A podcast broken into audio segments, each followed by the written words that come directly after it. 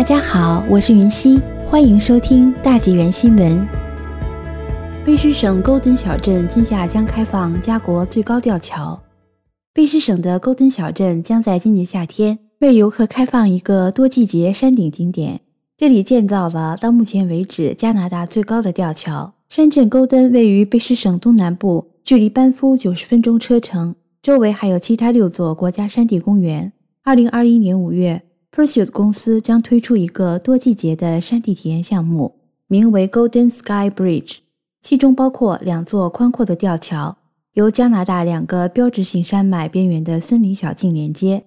新建的吊桥分别高一百三十米和八十米，将为游客提供三百六十度的壮阔高山景观。桥上的景色还包括六十一米高的咆哮瀑布和峡谷深处的宁静山河。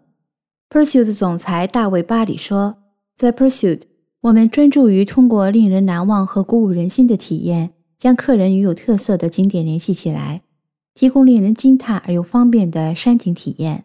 无论你是住在 Golden 镇，还是在亚伯塔省和卑诗省之间的旅途中，Golden Sky Bridge 都是很不错的旅行选择。我相信它很快成为加拿大和国际旅客的标志性体验。”金色天桥将设有一条三公里长的自然步道，穿梭于整个公园和两座吊桥之间。观景平台将为游客提供更多的机会来欣赏如画的风景。